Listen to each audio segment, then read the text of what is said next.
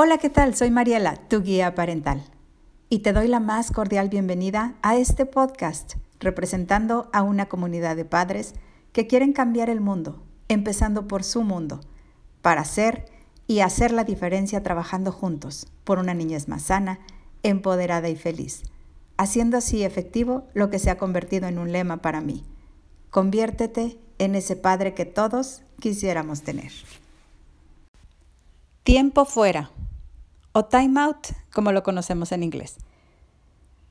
Es una técnica y un ejemplo de esta técnica era anteriormente castigar en el rincón de pensar, en donde te ponían ya, ya fuera un maestro o alguna figura de autoridad en casa.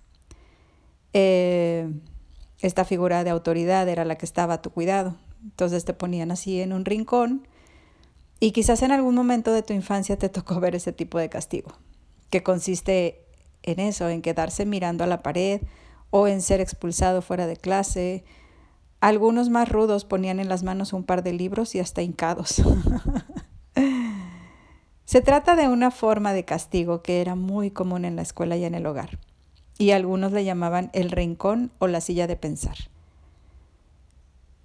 Eh, con la idea de que la persona, o en este caso vamos a hablar de tu hijo, en la mayoría de los casos niños, pero déjame decirte que también funciona para cualquier edad, para que reflexione y modifique su conducta.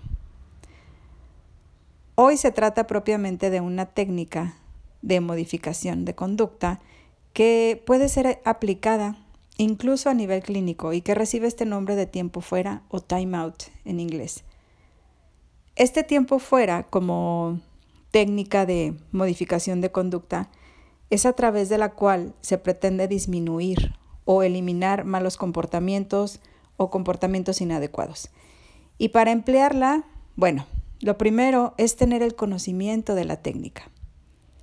Comunicarle a tu hijo el funcionamiento de ella y al mismo tiempo debemos de tener claro qué conducta se quiere eliminar o reducir, así como hacer ver que se la aplicamos. La idea es eh, explicarle el por qué. Entonces, cuando ya sabe todo esto, podemos empezar a usarla.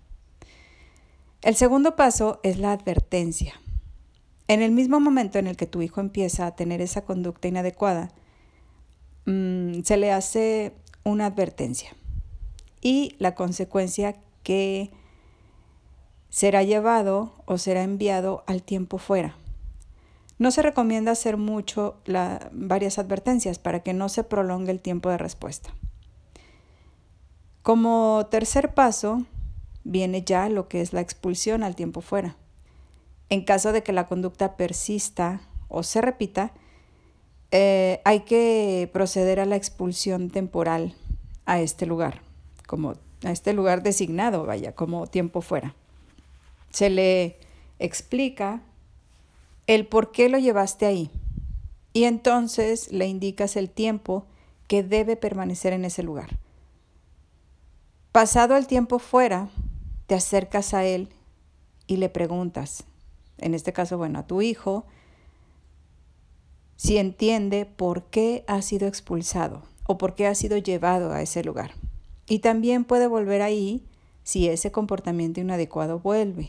Hay que explicárselo es necesario ser consciente en la aplicación del tiempo fuera, ya que si no, puede causar alguna confusión. O sea que si yo a veces lo llevo y a veces no, esto puede resultar en el eh, confuso.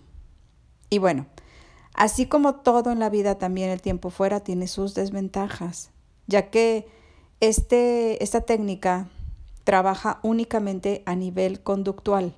Es por eso que hay que estar muy atentos a la situación de fondo, o sea, a lo que se encuentra detrás de lo que provoca esta conducta. Otra de las desventajas es la posible aparición del miedo de, de tu hijo hacia la aplicación de esta técnica, por lo que te recomiendo ver videos en YouTube sobre cómo aplicarlos sin violencia ni agresión, en donde sienta tu hijo confianza ¿sí? Confianza de que al recibir la orden del tiempo fuera, no afecte su autoestima ni provoque resentimiento. Y estoy segura que este mensaje agrega valor a tu vida. Así que comparte y te aseguro que muchos te lo agradecerán. Un fuerte abrazo a la distancia y que pases un excelente día, tarde, noche, cualquiera que sea el momento en el que me estés escuchando. Soy Mariela, tu guía parental.